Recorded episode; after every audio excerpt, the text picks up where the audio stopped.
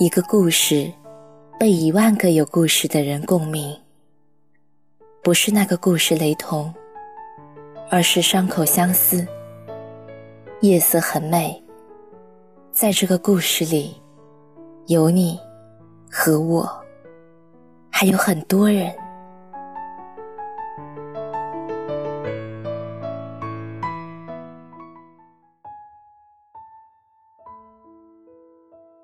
嘿，亲爱的，晚上好，我是静宁。今天和大家分享的是来自林晚央的《一定要和美的人做朋友》。二十岁的时候，对好看是没有什么概念的，自觉容貌清丽，无需粉黛，以光彩照人。乃至如今，一不小心晃悠到了三十岁，发现好看这件事情，真不是老天说了算的，而是自己。说了算。那天和闺蜜逛商场，看到一女子，细高个子，长脸面，五官算不上精致，但肤质细腻，肤色白皙，整个人啊有一种极其清冽的气质。看得出来啊，并非天生美丽，而是后天经历得当。我站在那里看呆了，一向桀骜拽僻的我，忽而之间竟觉得自卑了。我低了低头，打量自己。毕业五年，胖了十五斤。从前一张瓜子脸，硬生生的被自己吃成了小圆脸。曾经吹弹可破、最引以为傲的皮肤，现在日渐暗沉。那一整天，我都是很沮丧。闺蜜说：“不就是一个长得好看点的女人吗？你至于这样吗？不过就是长得好看而已吗？”No，千万不要小瞧一个长得好看的女人，尤其是你明知。她并非青春年少，但是依然美得夺目的女人。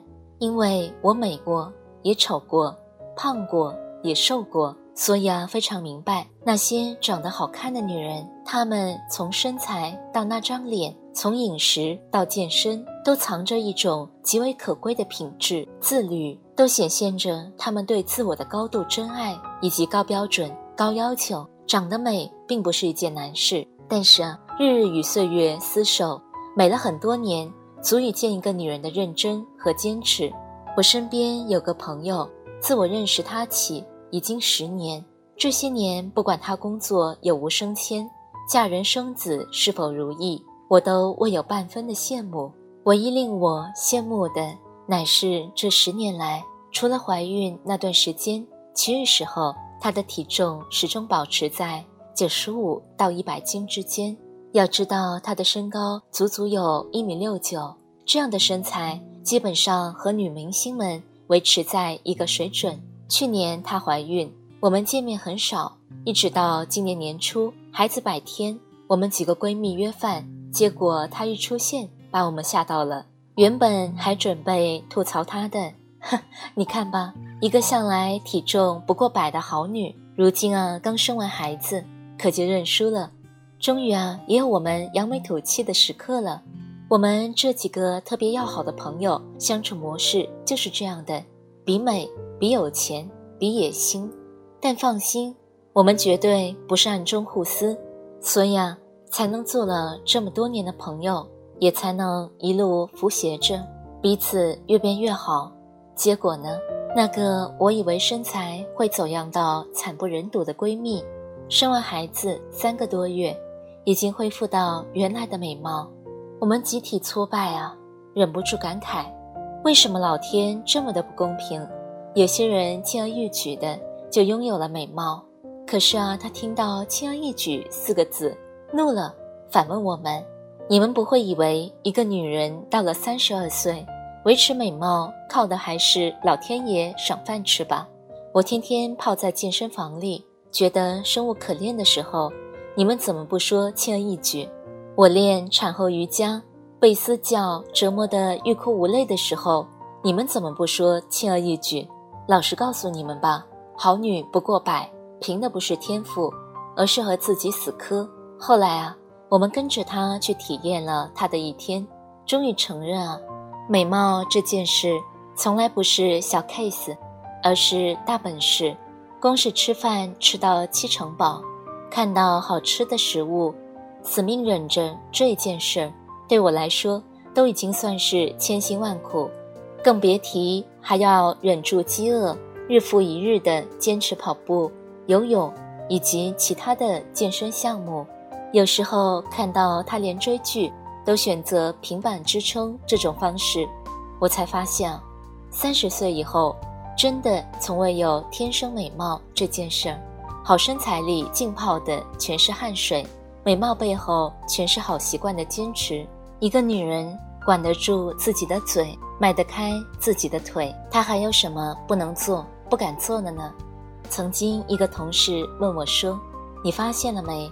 不管是我们平常生活中，还是娱乐圈或者社会名人，但凡那些想控制自己的身材便能控制住的人。”多半做什么事情都能成功，当然啊，那是因为这份勉力维持的美貌背后，藏着一个人的自律、忍耐、坚持、克制以及高要求，而这些品质，不管用来做什么事情，都足以令人如虎添翼。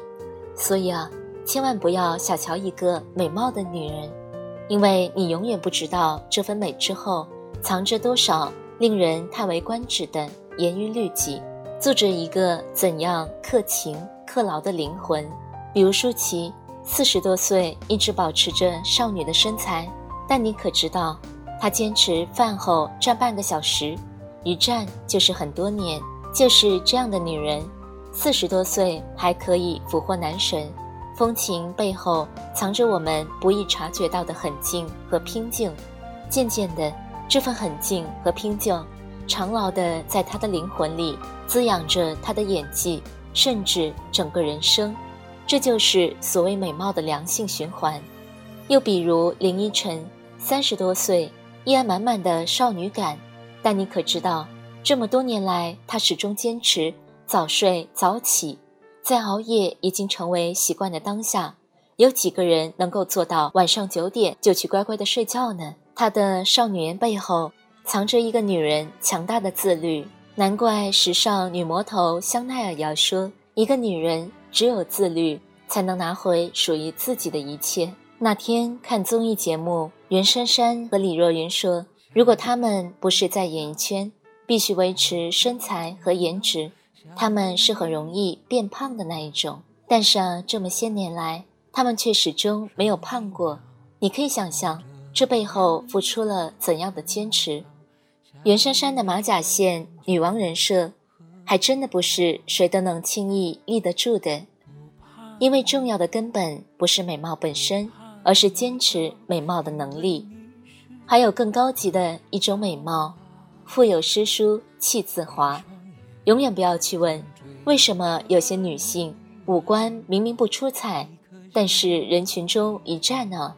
却是气度立显，那个关于气质的秘密，无他，就是灵魂深处对于美的野心，不仅仅是外表美，更是认知的美。如果你知道所谓气质的背后，他读了多少书，见过了多少的世界，经历了多少的人生，你就会发现，美貌从来是只属于肯认真对待自己的人。所以现在啊，每当有人问我，怎样才能成为一个更好的女性的时候，我都会这么告诉她：先从管理好你的美貌开始。所谓管理美貌，不是说你必须美成哪种标准，而不是让你去整容，而是力争把自己本身经营到最好。你不必非要和谁比，但是啊你要和自己比，每天都要看到一个更好的自己，朝气蓬勃的，奋力向上的。让人不能小看的，也唯有这点经营美貌的能力，会将你送往一个更加宽广的境界。你会在那些因为美貌而养成的良好习惯里，发现自己啊，原来可以走得更远。所以啊，不仅不要小看一个美貌的女子，而且啊，一定要和她们做朋友，因为她能教给你的，绝不是美貌这么简单的事儿。腹有诗书藏于心，岁月啊，从来不会败美人。也许就是这样的，愿你也是一个小美人。好了，今天就是这样了，早点睡吧，晚安。不怕你叫，因为你是我的骄傲。一双眼睛追着你乱跑，一颗心早已经准备好。一次就好。我带你去看天荒地老，在阳光灿烂的日子里开怀大笑，在自由自在的空气里吵吵闹闹。你可知道我唯一的想要？世界还小，我陪你去到天涯海角，在没有烦恼的角落。里停止寻找，在无忧无虑的时光里慢慢变老。你可知道我全部的心跳，随你跳。